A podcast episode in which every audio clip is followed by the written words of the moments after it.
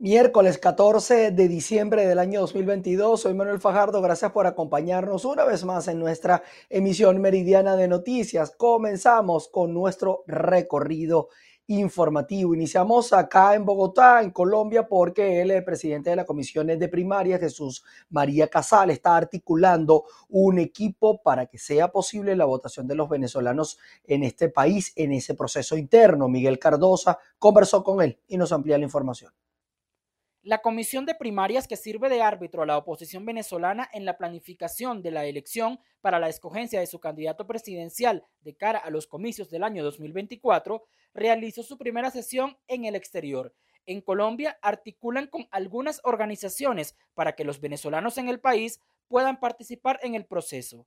En cuanto a la fecha de la jornada, aunque es tentativa la del 25 de junio, por ahora no hay ninguna confirmada que se solicitará la activación y ampliación en el exterior de los procesos de inscripción de nuevos electores y de registro de la migración de quienes actualmente están inscritos, pero con dirección en el territorio nacional, es decir, muchos venezolanos, eh, más de dos millones de venezolanos que eh, pues están en el registro electoral, en realidad serían como más de tres, ya luego los números los precisaría Ismael, pero millones de venezolanos que se encuentran en el registro electoral, pero que ya no viven en Venezuela. Casal resaltó la importancia de la actualización de datos de los venezolanos en el sistema electoral que debe ser avalado por el CNE con la realización de jornadas institucionales.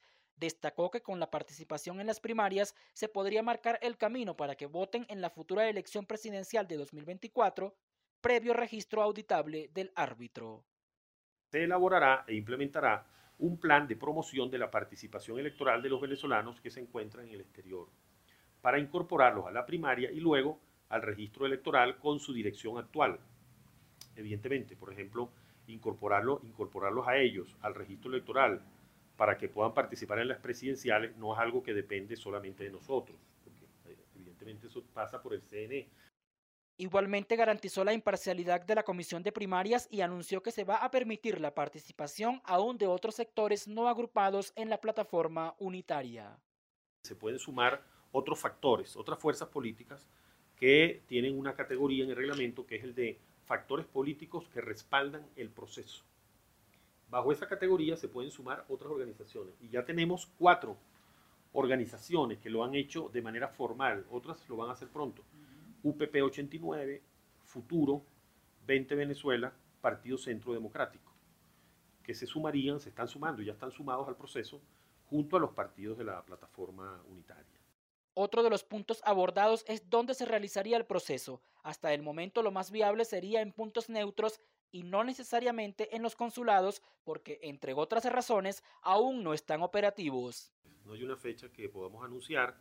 Sin embargo, sí hay cosas que ya para nosotros tienen fecha dentro del cronograma, indistintamente de cuál sea la fecha de la elección primaria. Entonces, por ejemplo, las juntas regionales queremos que estén integradas en enero para que ya ellas estén activas, estén conformadas y comiencen a trabajar con nosotros. Hay muchas cosas que preparar, formación de testigos, formación de miembros de mesa. Eso hay que hacerlo, eso también lo vamos a hacer apenas estén constituidas las juntas regionales. Y eh, también en relación al exterior se piensa conformar una, una comisión de apoyo, ¿no? No va a ser propiamente una junta que no está en el reglamento, pero sí una comisión de apoyo ya hay avances preliminares para que haya observación nacional en el proceso, mientras se canaliza el acompañamiento internacional y posible apoyo técnico del exterior. También se deja claro que los candidatos que participen en la jornada deben firmar un acuerdo programático. En Bogotá, Miguel Cardosa, BPI TV. Vamos a revisar información en Venezuela donde la Asociación de Pescadores en el estado Sucre alertó que la captura clandestina de una especie podría conllevar a su desaparición. Un saludo amigos de BPI TV, gracias por este contacto. La Asociación de Pescadores del Estado Sucre alertó que la pesca indiscriminada de la sardina podría originar la desaparición de esta especie no solo en el Golfo de Cariaco, sino también en todo el oriente del país. Vamos a escuchar.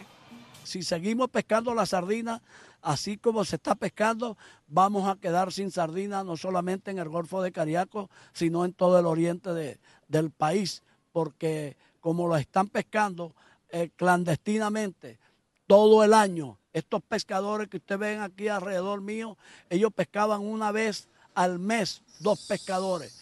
Y estos pescadores que la están haciendo clandestinamente pescan todo el año. Entonces, por esa razón, he tomado la batuta de buscarle una solución de inmediato a los pescadores, porque si no, de seguir pescando las sardinas y de seguir esa trampa con los pescadores, de quitarle de tres una del dinero que ellos eh, obtienen por venta de sardinas. Entonces, bueno, se va a volver un desastre la pesca de la sardina porque todo el mundo va a querer pescar a diestra y siniestra. Y la idea es mantener el recurso, mantener la flota y mantener también a los pescadores. Este es el aporte informativo que podemos hacer a esta hora desde el estado Sucre. Reporto para ustedes Andrea Fabiani. Les cuento que desde el inicio del mes de diciembre algunos alimentos han registrado un incremento del precio. Tal es el caso del queso duro en el estado Guárico, que aumentó al menos un 30%. Actualmente los precios por kilo pueden variar desde 70 hasta 100 mil bolívares. El aumento del dólar oficial y paralelo, la escasez de gasolina, además del incremento en los insumos, son algunos de los factores que han provocado el aumento del precio en el queso duro, que se conoce en Venezuela como el queso llanero. A pesar que Guárico es un estado productor de este rubro, los precios oscilan entre 78 hasta 100 mil bolívares por kilo, lo que representa casi un salario mínimo en este país. El dólar sube en la mañana y sube en la tarde, entonces a eso se le, se le pone el tema de la gasolina, el tema de que la gasolina se compra internacional, a un precio internacional. Eh, los insumos para hacer el queso, el cuajo está por el cielo. Los proveedores nos ponen a nosotros el queso en 4.2, 4.3 sobre los 4 dólares. Eso va a depender también la calidad del queso, el tamaño del queso, eso varía. Y nosotros lo ponemos en 5 4.8, 5 dólares. O sea, llevándolo a soberano como 75, 80 bolívares el kilo de queso. Bueno, eso depende de donde traigan el rubro, pues, porque eso va jugando con lo que es la gasolina, eh, va jugando con lo que es la medida de transporte, ya que ellos meten todo eso ahí, entonces ya cuando viene del campo a la ciudad, ellos ponen un precio, pues, y los precios, bueno, vienen variando, pues, entre, entre 78, 80, 90, 100. Esta situación ha provocado que algunos comerciantes dedicados a la venta del queso deban disminuir su capacidad de compra hacia los proveedores. Todo esto debido a que las ventas también han reducido. En Guárico, Venezuela, Jorge González. Vamos a pasar a otra materia. Trabajadores y docentes de la Universidad de Carabobo protestaron para demandar unos mejores salarios y también el cumplimiento de sus beneficios laborales. Esa información la vamos a revisar más adelante. Les cuento que el alcalde del municipio, Alberto Adriani, en el estado de Mérida, exigió a las autoridades regionales destinar un presupuesto adecuado para resolver la problemática de las fallas en el servicio de agua por tuberías. Amigos de BPI TV, en el estado de Mérida, el municipio Alberto Adriani es uno de los principales afectados con respecto a las fallas en el servicio de agua por tuberías. Algunas comunidades pasan meses sin contar con el servicio en sus hogares. Vamos a escuchar parte de las declaraciones del alcalde del municipio Alberto Adriani, Lisandro Segura. Ratifiqué formalmente la solicitud por parte nuestra de que en cuanto a la inversión para el 2023 en lo que corresponde al gobierno regional y al gobierno nacional, estos recursos fueran direccionados a la construcción de pozos profundos en nuestro municipio, que es lo que nos va a permitir, eh, más allá de cualquier eventualidad meteorológica, poder este, solventar el grave problema de agua que tenemos en nuestro municipio, que no es eh, producto de la rotura eh, del tubo sobre el río Chama, sino que ya mucho antes venía este, en precarias condiciones. De manera que se necesitan otras alternativas, como bien se ha diagnosticado los pozos profundos, su construcción, para poder dar una respuesta eh, a nuestros ciudadanos en nuestro municipio. Desde la alcaldía continúan haciendo todas las exigencias y propuestas necesarias para intentar mejorar la calidad de vida de los ciudadanos. Desde el Estado de Mérida, José Gregorio Rojas, BPI TV.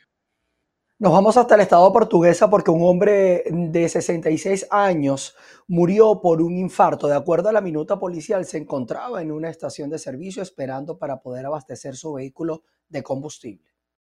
Un hombre de 66 años de edad falleció en la estación de servicio Guanaguanare de la ciudad de Guanare, el estado portuguesa, mientras realizaba una cola para abastecerse de gasolina subsidiada. El infortunado fue identificado con el nombre de Gavino Terán, quien de acuerdo a la minuta policial perdió la vida de manera natural como producto de un infarto. Tras conocerse el hecho, acudieron a la estación de servicio comisiones del 6CPC y Protección Civil, para iniciar las investigaciones y efectuar el traslado del cadáver hasta el Senamec. De acuerdo a información suministrada por sus allegados, el fallecido llevaba dos días intentando surtirse con combustible. Recordemos que esta muerte se registra en medio de una nueva crisis de desabastecimiento del hidrocarburo que afecta a la región desde hace aproximadamente 15 días. Desde el estado portuguesa reportó Manuel Alvarado. Continuamos en Florida porque la cubana Cristri Fraga resultó electa alcaldesa de El Doral, en Florida, tras obtener el 54.51% de los votos durante la segunda vuelta que se celebró este martes. Fraga obtuvo 3.702 votos frente a su contrincante por el ayuntamiento, el ayuntamiento de Doral, Claudia Mariaca, quien logró hacerse con 3.089 votos. El venezolano Rafael Pineiro eh, logró la victoria en el balotaje para el escaño número uno y ser concejal con 3.449 votos, el 51.23% del escrutinio frente a Susi Castillo, quien obtuvo 3.283, es decir, un 48.77% de los votos escrutados. En VPI TV tuvimos la oportunidad de conversar con él y esto fue lo que nos dijo. Y espero representar a mi comunidad de una manera correcta, honesta, transparente y demostrar que los venezolanos que estamos en Estados Unidos sí podemos hacer la diferencia. No importa de dónde venimos, estamos acá para cumplir con un propósito que es de una comunidad diversa, multicultural y de hacer las cosas bien. Y eso es lo que vamos a empezar a trabajar en Doral. Y gracias a ustedes que me están viendo y los llamo a que se unan porque lo mejor está por venir. Bueno, una de las cosas que tenemos que trabajar es en dejar de aprobar desarrollos de la manera que se venían haciendo, que son causantes del tráfico en nuestra ciudad.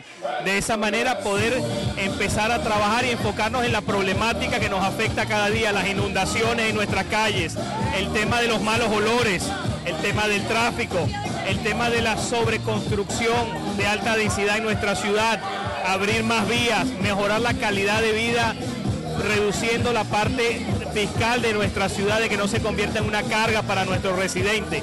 Vamos a seguir en los Estados Unidos, pero cambiamos de tema. El presidente Joe Biden firmó una ley que protege a nivel federal el matrimonio interracial y entre personas del mismo sexo.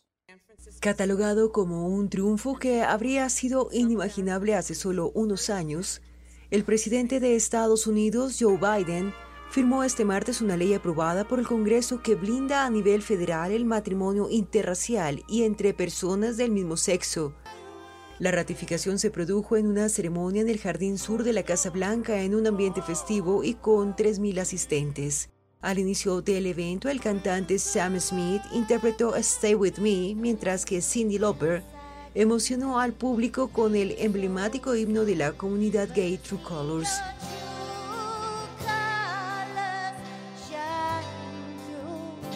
Biden intervino al final del acto y mientras el público hacía fotos con sus teléfonos móviles, firmó sonriente la ley. La legislación que entró automáticamente en vigor con su firma servirá para proteger los matrimonios interraciales y de personas del mismo sexo en caso de que el Tribunal Supremo, de mayoría conservadora, revoque los fallos judiciales que protegen esos derechos. En concreto, la ley prohíbe que cualquier Estado cuestione la legalidad de un matrimonio, independientemente del sexo o de la raza de sus integrantes, si éste es legal en el estado en el que se produjo. Además, revoca la ley de defensa del matrimonio aprobada en 1996 bajo el gobierno de Bill Clinton y que establecía que el matrimonio solo podría ocurrir entre un hombre y una mujer, bloqueando el reconocimiento de las uniones homosexuales. La defensa por el matrimonio igualitario ganó impulso después de que, en junio, el Tribunal Supremo anulara la sentencia Roe contra Wade, que durante casi medio siglo protegió el acceso al aborto. Nos vamos a Perú porque el Juzgado Supremo de Investigación Preparatoria del Poder Judicial reprogramó la audiencia de prisión preventiva contra el expresidente Pedro Castillo para este jueves en horas de la mañana debido a que el abogado del ex jefe de Estado renunció a pocas horas de esta audiencia. Por otro lado, la sala penal permanente de la Corte Suprema de Justicia de Perú confirmó la detención del expresidente peruano Pedro Castillo por el delito de rebelión tras declarar fundado el recurso de apelación presentado por su defensa a un recurso de amparo rechazado por otro juzgado. Así las cosas, se mantiene este proceso legal mientras que hay crispación social y política en la nación inca, que por supuesto nosotros vamos a estar monitoreando e informándoles a todos ustedes. Mientras tanto, llegamos al final de nuestra emisión meridiana de noticias. Gracias a ustedes por estar en nuestra sintonía. Nos volveremos a encontrar nuevamente a las 6 de la tarde. Se les quiere. Chao, chao.